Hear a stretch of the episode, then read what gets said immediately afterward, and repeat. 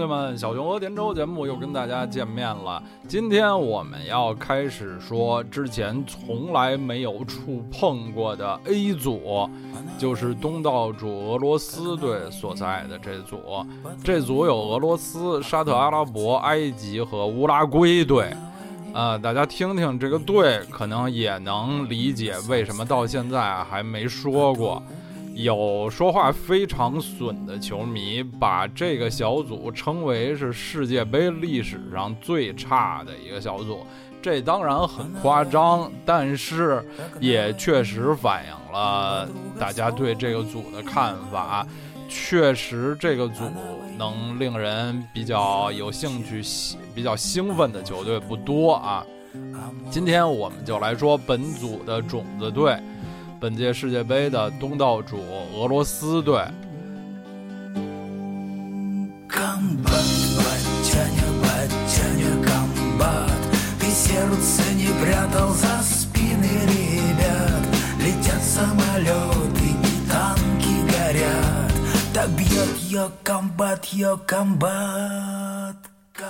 说起俄罗斯队啊，真是令人非常的无语，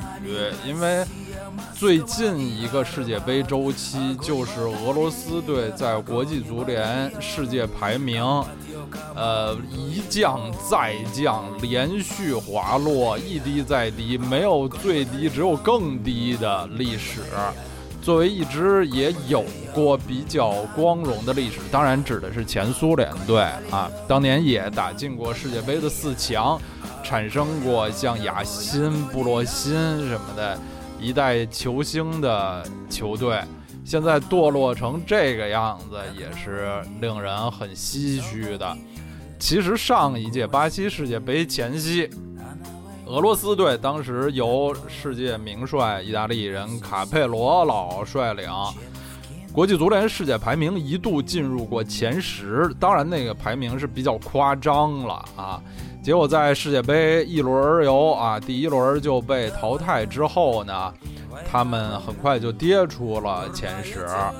世界杯结束后，世界排名到了第十五位，这个排位按说啊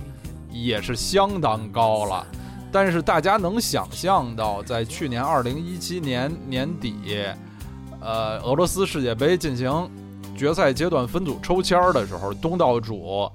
的世界排名已经低到了什么程度？当时抽签儿的时候，俄罗斯队排名世界第六十五位，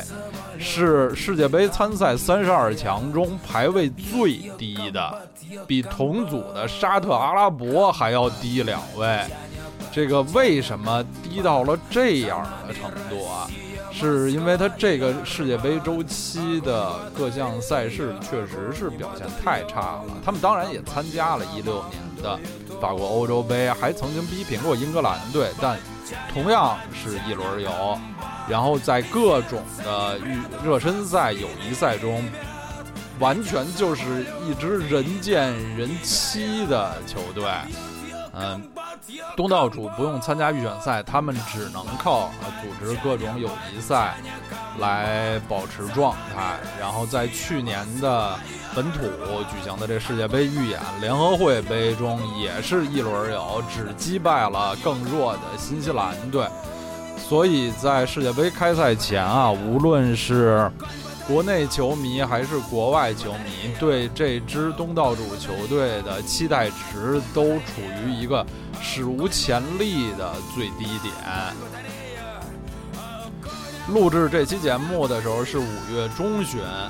俄罗斯的世界排名比抽签的时候又滑了，滑落了一位，排在第六十六啊。令他们稍微能精神胜利一下的，就是同组的沙特队，也是他们揭幕战的对手，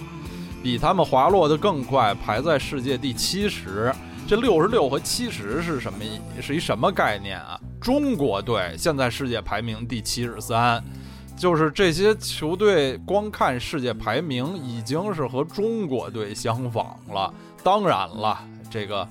国际足联世界排名有很大的这个迷惑性、欺骗性，只是一个呃不是那么靠谱的参考的数据，不能真把它当成一回事儿。如果真踢的话，俄罗斯队实力肯定还是在中国队之上的。我们先来回顾一下俄罗斯队在世界杯上的历史。俄罗斯现在在世界各种事务中都被视为是前苏联的官方继承人，所以我们当然是看一看前苏联队在世界杯上的历史，其实是相当提气的一个历史。苏联队一共参加过七届世界杯决赛阶段的比赛。非常棒的是，他们前四次参赛，就是从一九五八到一九七零年的那四届世界杯，四次全都打进了八强。最好的成绩是一九六六年的英格兰世界杯上获得了第四名。之后呢，在七四七八缺席两届之后，八二八六九零又接连参加了三届世界杯。除了一九九零年未能小组出线以外呢。八二年排名第七，八六年排名第十，都是相当不错的成绩。啊，比较悲惨的是苏联解体后，他的继承人俄罗斯队在世界杯上的成绩可就是差多了。苏联解体后，独立的俄罗斯参加过三届世界杯决赛阶段的比赛。是九四零二和一四年，本次他们作为东道主，是俄罗斯第四次参加世界杯决赛圈的比赛。这前三次啊，无一例外都是小组被淘汰，而且成绩一次比一次差。九四世界杯排名第十八，但好歹还产生了昙花一现的最佳射手萨连科。零二年排名第二十二，但好歹小组赛还赢过一场。到了巴西世界杯一四年，他们就排在第二十四位了，而且被认为是巴西世界杯上打法最难看、缺乏观赏性、最缺缺乏进取心、存在感最低的球队之一。世界杯结束之后，时间不久，卡佩罗就失去了俄罗斯足协的信任。本来俄罗斯足协想的挺好，一二年任命世界名帅、金牌教练卡佩罗，是想他一直带队到一八年，啊，打造一支有实力的在本土参加世界杯的俄罗斯国家队。但结果啊，只给了他三年的时间，俄罗斯足协就失去信心了。就换成了本国的少壮派的教练斯卢茨基。斯卢茨基在带队参加了欧洲杯之后呢，时间不长也卸呃，就是下课了，卸任了。俄罗斯队的主教练现在落在了当年国家队的老门将斯坦尼斯拉夫·切尔切索夫的身上。切尔切索夫今年五十四岁，从外表上看，已经是一个大腹翩翩、秃头的中老年人了。其实，在九十年代，他曾经是俄罗斯著名的门将。一九九四年世界杯，他是俄罗斯国家队的第二门将。他们狂胜喀麦隆的那场比赛，就是让萨连科独进五球，最后成为最佳射手的那场，实际上不太重要的比赛，就是由，呃，切尔切索夫把守的球门。当时还是一名英姿飒爽的这个很精干的运动员，现在已经是一个大腹便便、完全谢顶，呃。不太像是搞足球的，而是像 像一个还比较和气的苏联官僚的这么一个形象。切尔切索夫在二零零二年退役以后，就开始从事教练工作。他在俄罗斯国内执教过多支球队，但共同的特点就是在哪个队也待不久。然后他真正在执教方面取得突破呢，是非常野蛮的，在波兰的华沙莱基亚，就是华沙军团队，考虑到这两个国家以往的这个仇恨啊，一个俄罗斯教练能在波兰执教波兰的传统强队且取得成功，这是非常不容易的。虽然他在华沙军团队也就是执教了一年，但是。那年里得到了波兰联赛和杯赛的双冠王，成绩很好。也是仗着这种好成绩，他被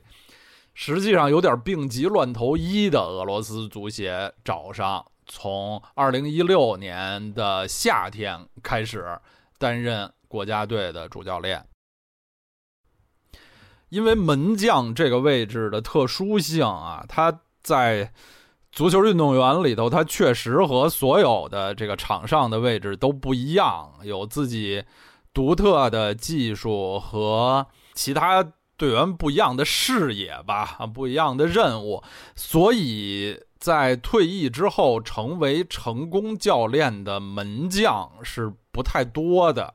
相比来说，比后卫、中场、前锋都更少。在我印象中啊，比较有名儿、算是取得成功的这个门将教练，有意大利著名的冈门佐夫，曾经带着意大利队获得了欧洲杯的亚军。此外，就是像什么巴西队的前主帅艾默森莱奥是巴西队七十年代的著名门将，随巴西国家队参加过四届世界杯，是七四和七八年两届世界杯巴西队的主力门将，还是七八年世界杯巴西队的队长。后来，他曾经在二十一世纪初短暂的担任过巴西国家队的教练。呃，此外呢，呃，成就可能更高的是已故的比利时老帅雷蒙德·戈塔尔斯，他最高的成就是在七十多岁的时候执教马赛队，曾经是当时在九二九三赛季的这个欧冠中决赛击败了 AC 米兰，也是法国俱乐部啊，这个马赛第一次。得到欧冠，虽然后来有一些这个什么呃丑闻啊，就是马赛的这个冠军被取消了啊，但是当时实际上比赛啊是戈塔尔斯呃带领马赛队获得了冠军。之前他六七十年代执教比利时国家队，也曾经带队获得过七二年欧洲杯的第三名，然后执教安德莱赫特队哈得到过。欧洲优胜者杯和欧洲超级杯的冠军，他踢球的时候也是一名门将。再有就是美国队以前的这个主教练布鲁斯阿瑞纳，也曾经在呃小贝啊什么的多诺万效力的洛杉矶银河队执教多年。呃，阿瑞纳踢球的时候也是个守门员。再有啊，可能就是。前些年，呃，英超南安普顿的教练奈吉尔·阿德金斯，就是带领球队升级。这个阿德金斯踢球的时候是个门将，但是这就有点越扯越远了。这实在是称不上是世界名帅了。目前三十二强中，除了切尔切索夫，还有一名。呃，到目前为止可称成功的教练就是西班牙队的主教练洛佩特吉，是门将出身，而且洛佩特吉的球员生涯恐怕是没有切尔切索夫成功的。切尔切索夫上任之后，招入过多名新的球员，也大幅度的更换阵容、演练阵型，呃。到目前为止，他的各种实验不能说是非常奏效。他这不到两年里带队打了十八场正式比赛，成绩是五胜五平八负，赢球没有输球多。光看这个成绩啊，和他的前两任卡佩罗和斯卢茨基相比，都并不占上风。但是世界杯眼看就开始了，呃，俄罗斯足协。疑人不用，用人不疑，肯定也会全力支持切尔切索夫的工作。最近一年多看俄罗斯队正式比赛的成绩，呃，应该说还是有所起色。随着他们阵容的也相对固定，虽然还是胜多负少，但是可以看出他们输球输给的还是一些正经的球队，像去年他们主场输给过非洲的科特迪瓦。然后在联合会杯，虽然分在一个相对较弱的小组，击败新西兰之后，先后输给了葡萄牙和墨西哥。然后他们在主场四比二胜过韩国啊，踢平过伊朗，零比一输给阿根廷。然后非常光荣的一场比赛是去年十一月，他们三比三逼平了西班牙。但是今年三月两场对强队的热身赛都是在主场，就。被打的原形毕露了，零比三输巴西，一比三输法国，呃，都是毫无还手之力的输的。俄罗斯队已经在五月十一日公布了他们的第一批三十五人大名单，也是三十二强中最早公布大名单的球队之一吧？啊，毕竟他们的这个。准备时间非常的充裕啊，早做准备也是好事儿。这个三十五人大名单当然是，呃，和最后的呃出入还会比较大，因为会删除十二人之多。就比如他们光在门将位置就招入了五名球员，这其实是啊比较这个夸张，没有必要的。但是有了这个三十五人大名单呢，也。对我的工作就就方便了许多，因为总的来说，我对俄罗斯球员是缺乏了解的，因为绝大多数的俄罗斯球员都在本国联赛效力，而我们在中国是看不到俄超联赛的这个画面的，只能在一些欧洲赛事看到俄超强队的表现。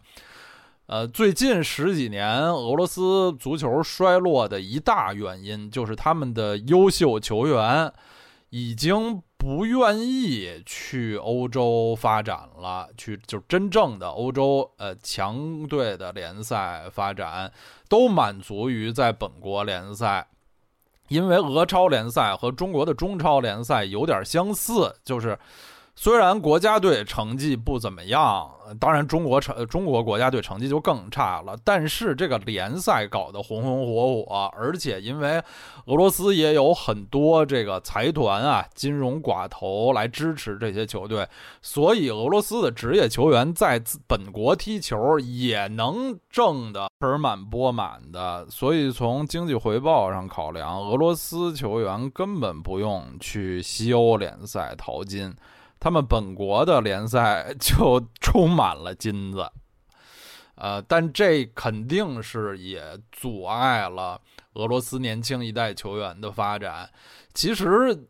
不用说太久吧，差不多十年前，零八年昙花一现的那届欧洲杯四强的俄罗斯队之后，一些关键的球员，像阿尔沙文、帕夫柳琴科、破格利布尼亚克。当时还都登陆了英超，但是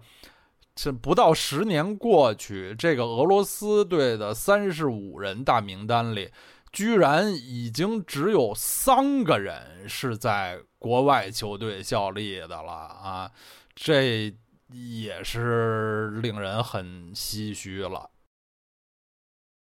俄罗斯队的队长和无可争议的一号门将。依然是伊格尔·阿金费耶夫，呃，球迷们听到这个名字，感觉非常的熟悉和古老，好像这位门将有多大岁数了一样。其实啊，他今年刚刚三十二岁，因为特别的大器早成，十八岁就入选国家队，零八年在欧洲杯上，呃。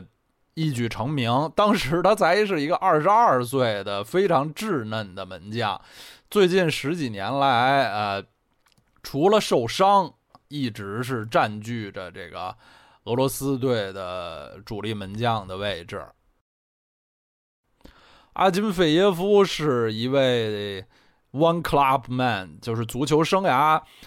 从开始到现在只效力过一支球队，是在莫斯科的中央陆军队，现在已经踢了十五年球，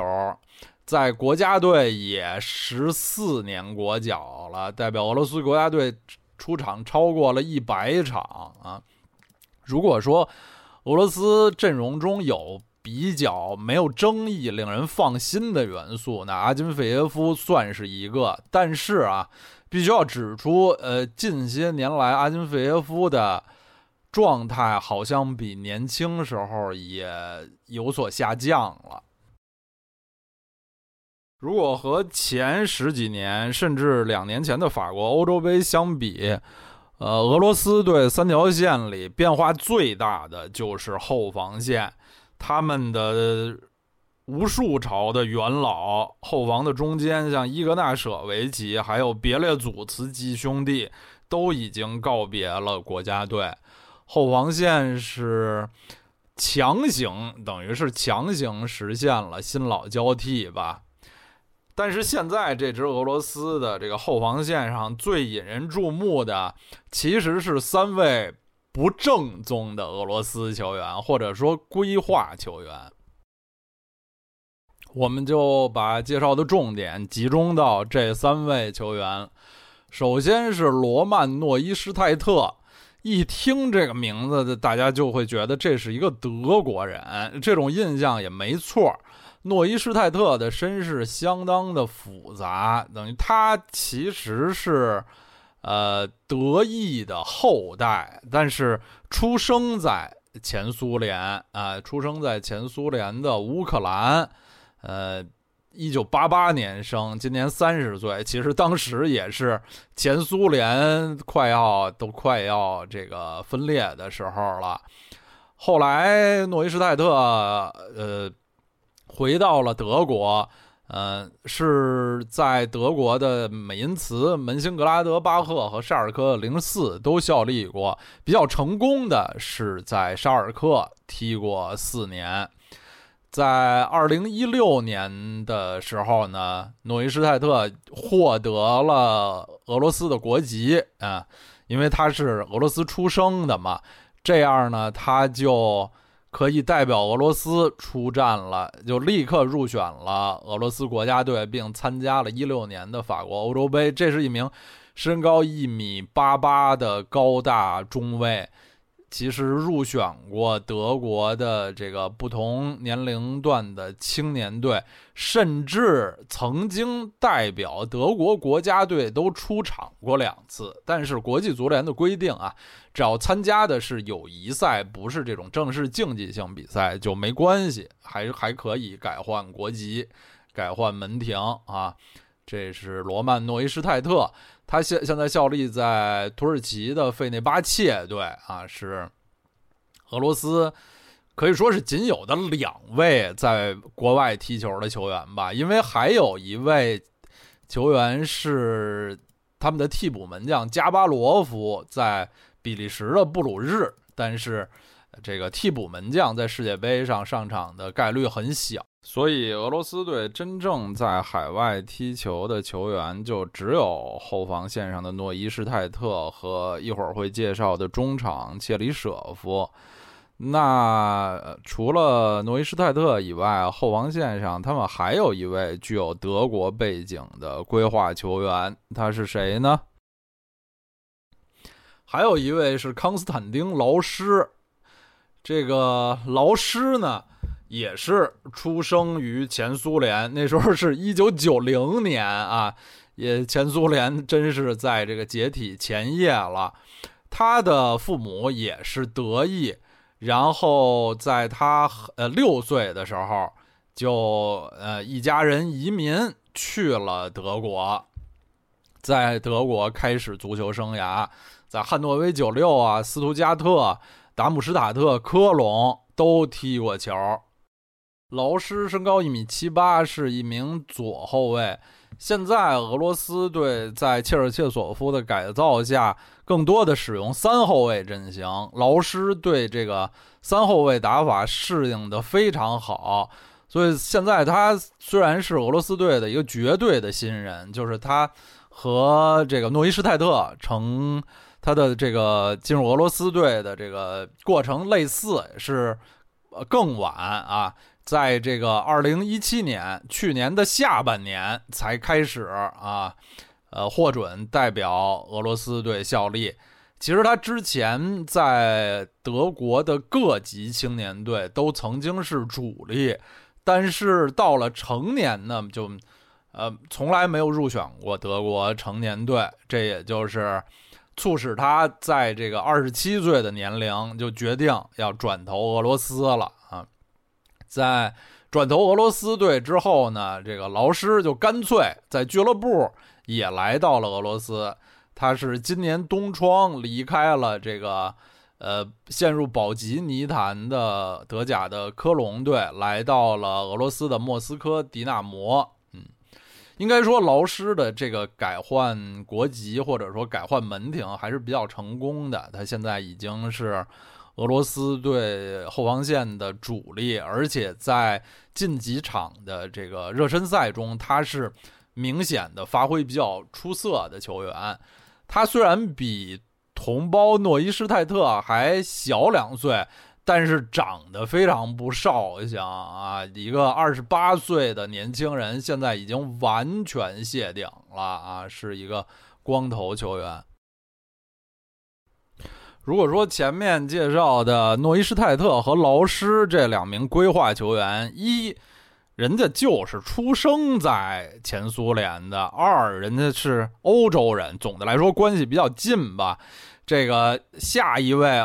俄罗斯队更新的规划球员，从这名儿一听就就大家就知道这个相差的更远了。他叫马里奥·费尔南德斯，是一个巴西人啊，生于巴西，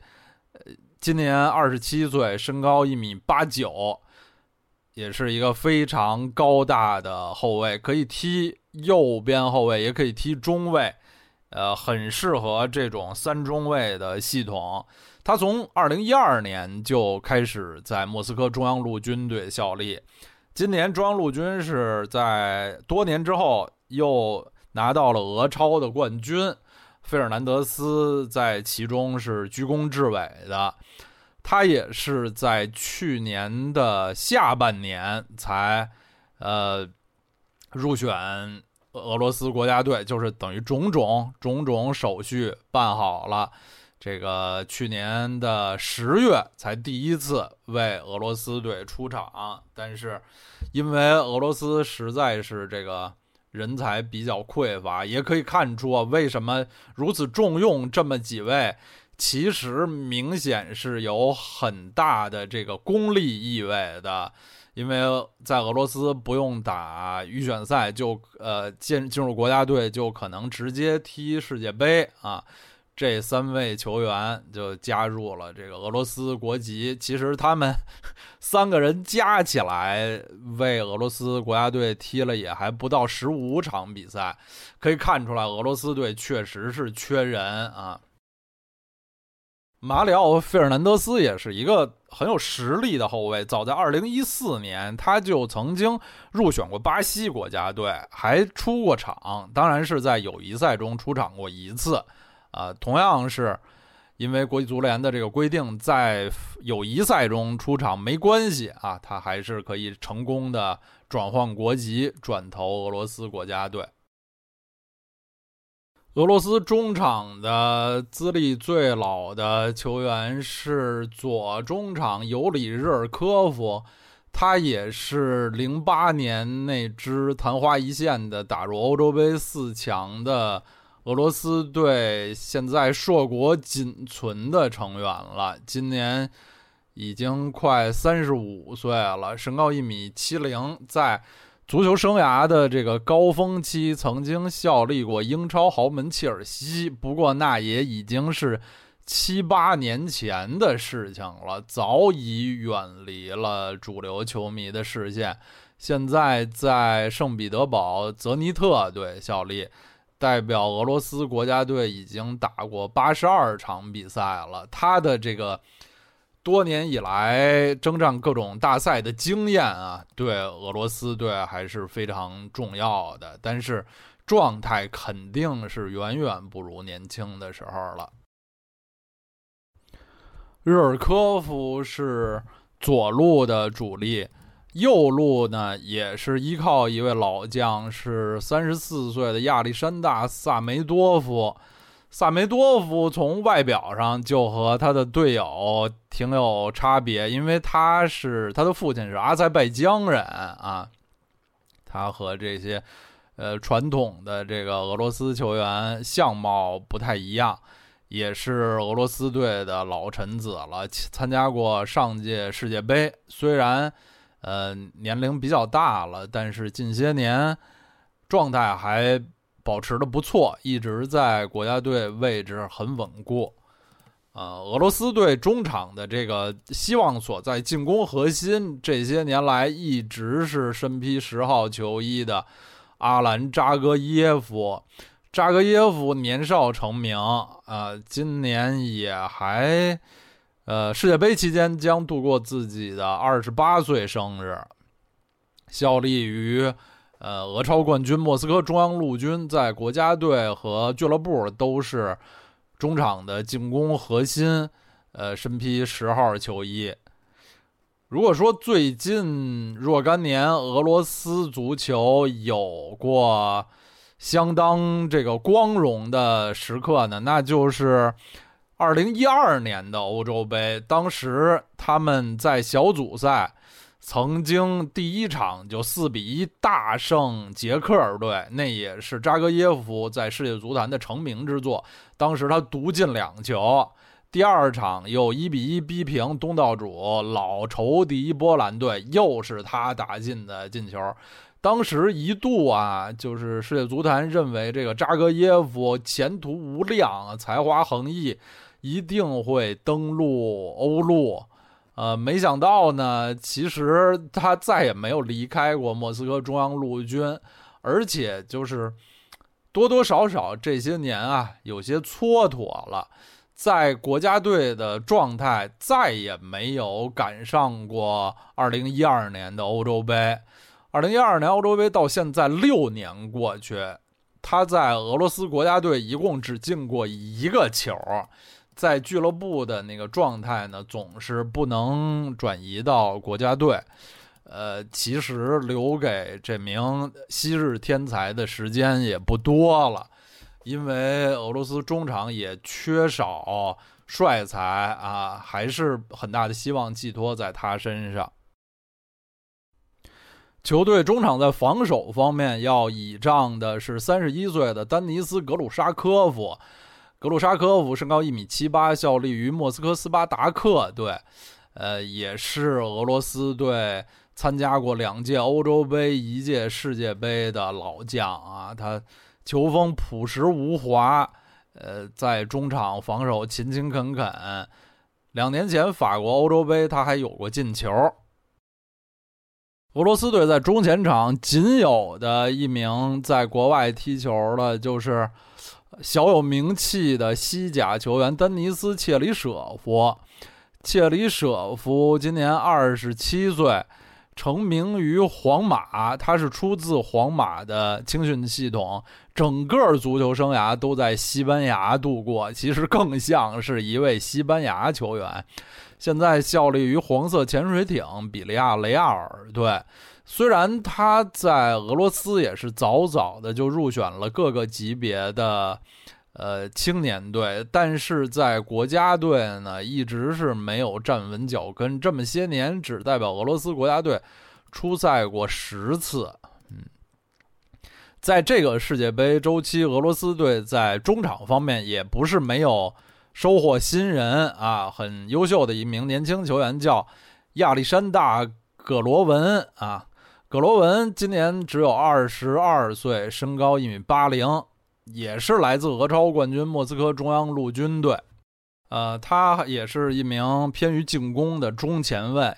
本赛季在球队的表现比前辈阿兰扎格耶夫还更好，算是俄罗斯队中场的希望之星吧。啊，另外，这个世界杯周期，俄罗斯队喜获了一对很有才华的双胞胎球员，就是米兰楚克兄弟安东和阿列克谢·米兰楚克都是出生于 1995年10月17日。其中啊，安东是踢中场的，在莫斯科火车头队踢球，嗯，也是偏于进攻的这个中前卫。相比来说，呃，双胞胎中的另一位阿列克谢在俄罗斯国家队的地位更加稳固，已经是他们锋线上的常备球员之一了。说起俄罗斯队的锋线，就不得不提一件比较悲痛的事情，就是他们此前的主力前锋亚历山大·科克林，在这个就是前两个月啊，突然受了重伤啊，告别了世界杯。其实，在上届巴西世界杯上，在这个一团漆黑的俄罗斯队里头，当时年轻的科克林算是非常少有的闪光点。正当大家呃期盼着他能在这个本土世界杯上为国争光的时候啊，很可惜，因为受伤将呃告别世界杯，这对俄罗斯队也是一个沉重的打击。这样，他们在锋线上攻城拔寨的任务就落到了费奥多尔·斯莫罗夫的头上了。斯莫罗夫现在是俄罗斯队的头号射手，今年二十八岁。代表国家队出战三十场，进了十二个进球，在尤其是在近一两年的这些那个友谊赛中，有着很高的进球率。他身高一米八七，效力于克拉斯诺达尔队，是一位这个还是比较全能、能力很强的高大中锋。我看过一个小纪录片儿啊，俄罗斯队的队友。呃，在队内对他也是非常推崇，就是认为这次世界杯啊，前场攻城拔寨的任务，主要就要靠这个斯莫洛夫了。呃，锋线上其他的选择有刚才介绍过的双胞胎兄弟中的另一位阿列克谢·米兰楚克，是呃，足球生涯始终都在莫斯科火车头队踢球，身高一米八二，可以打攻击型中场，也可以打。前锋啊，在俄罗斯国家队踢了十六场比赛，打进四个球啊。好处是，也是最近一两年他的状态在一直往上走。呃，最近连续攻破过比利时、韩国和西班牙队的球门。此外，锋线上的两名备选球员都是所有权属于圣彼得堡泽尼特。一位是主要打边锋和二前锋的波洛兹啊，今年二十七岁，身高一米八三，代表国家队出场十五场，进过两个球。另外一位就是高大的巨人中锋祖巴，也译成九巴，今年三十岁。呃，前几年呢，一度曾经也是俄罗斯队锋线上的希望，但是。最近呢，状态尤其是在国家队啊，状态有所下降。在俱乐部呢，也是被租借出去，现在在这个呃阿森纳土拉队效力。租借出去之后呢，他反而状态有所回升，所以这次是回到了俄罗斯国家队，因为他已经远离球队一年多了啊，等于这次是回归俄罗斯国家队。他光看这个。呃，数据来说是很吓人，代表俄罗斯队出场二十二场，打进了十一个球，是这个一六年欧洲杯预选赛俄罗斯队的最佳射手，打进了八个球。但是啊，仔细看这个八个球中有五个攻破的都是列支敦士登的球门，还有两个是进的摩尔多瓦。是一位这个典型的欺软怕硬的巨人射手。检阅完俄罗斯队的这些球员，大家也看得出来，阵容确实是不算豪华。呃，球迷们对于这支东道主球队在世界杯上前途的这个担忧啊，不是没有理由的。呃，之前世界杯。二十届所有的东道主球队，只有二零一零年的南非队没能在小组出线啊。这个东道主出现的概率还是非常高的。这次俄罗斯队也是发挥这个，呃，尽人皆知的秘密吧，就是东道主的魔法，给自己选择了一个，呃，已经是最弱的小组了吧？啊，所以他们出现呢，应该还是还是有一定的希望，因为同组的对手呢，也都不是太强啊。显然，他们的实力好像会强于沙特队。但是拥有埃及球王萨拉赫的埃及队也不是那么好惹的呢，而乌拉圭队的实力明显会强于俄罗斯队啊。六月十四日世界杯的揭幕战就是俄罗斯对沙特队，这也被很多人认为是世界杯历史上最不令人期待的揭幕战，因为这两支队。确实是星光黯淡，实力平平。他们是世界杯三十二支参赛队里国际足联排名最低的两支。呃，这场比赛如果不是放在揭幕战这么重要的时时段来，恐怕收视率啊会是整个世界杯最低的一场，起码是之一啊。当然了，一届成功的。世界大赛，如果东道主的这个表现比较好，能走得比较远，那对整个这个大赛的气氛啊，球迷的情绪肯定是有非常好的作用。如果东道主过早被淘汰呢，对整个这个东道国的这个气氛是会有相当大的打击。所以我也还是祝福俄罗斯队，希望他们能打出一点精气神儿来啊。有当年这个八十年代啊，苏联队曾经一度是一支世界强队的那个风采，呃，不指望能够重现吧，能多多少少比最近几年见谁输谁的这个熊样儿强一些啊，应该这这还是值得期待的。另外再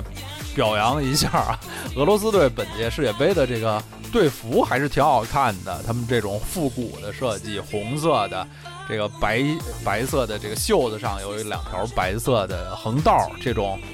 让人想起八九十年代的那种经典的队服设计还不错。好，